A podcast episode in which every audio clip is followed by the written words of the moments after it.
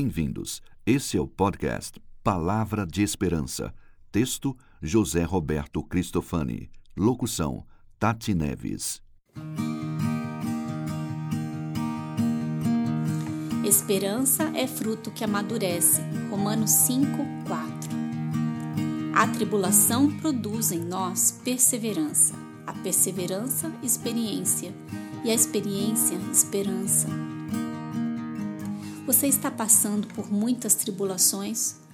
Todos nós, em algum momento de nossas vidas, enfrentamos tribulações. E você pode encará-las de duas maneiras distintas e opostas: como um castigo e punição, ou como a oportunidade de crescimento pessoal. Qual posição você assume diante disso? Encarar as tribulações de forma positiva não é ter uma postura triunfalista.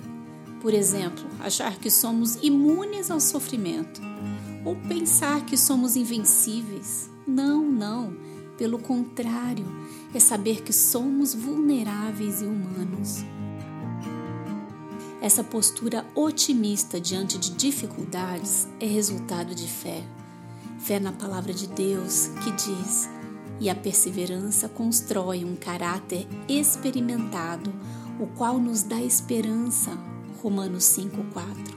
A tribulação produz em nós perseverança, que molda nosso caráter. E num efeito cascata, o caráter bem formado nos dá esperança. Esperança é fruto que amadurece em meio ao calor das tensões e dificuldades do dia a dia. Esperança é resultado de uma vida vivida confiadamente no Senhor. Você ouviu Palavra de Esperança. Para ouvir outras meditações da série, acesse www.jrcristofani.com/podcast.